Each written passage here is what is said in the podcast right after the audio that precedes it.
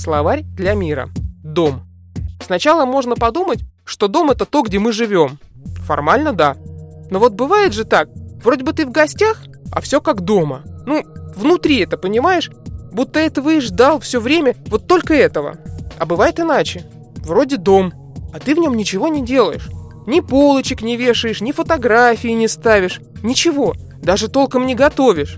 И все это не потому, что не умеешь этого. Или будто бы от того, что нечего на полке поставить. Нет, просто ничего не делаешь. Вот это опять же не дом. Ну какой это дом, если вся твоя жизнь проходит вне этих стен?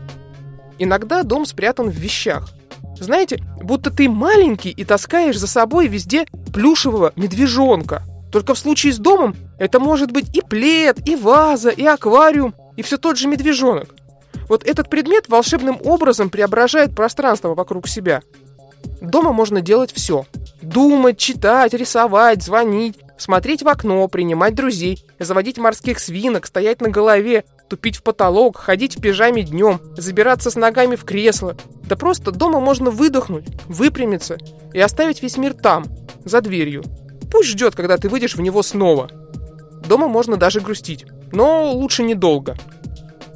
Иногда говорят, что дом там, где твое сердце. А если у меня сердце в пятках, где тогда я? А если я бессердечная? Где же мне тогда жить? А вот если обратно все перевернуть, то получится, что у бездомных нет сердца. Ну там, у людей бездомных, у котов, собак. Но ведь всем-всем нужен дом и сердце. Ну, даже свободолюбивому коту. Синонимы. Космос, край, тишина. Специально для Паскаль ФМ Вика Матанис.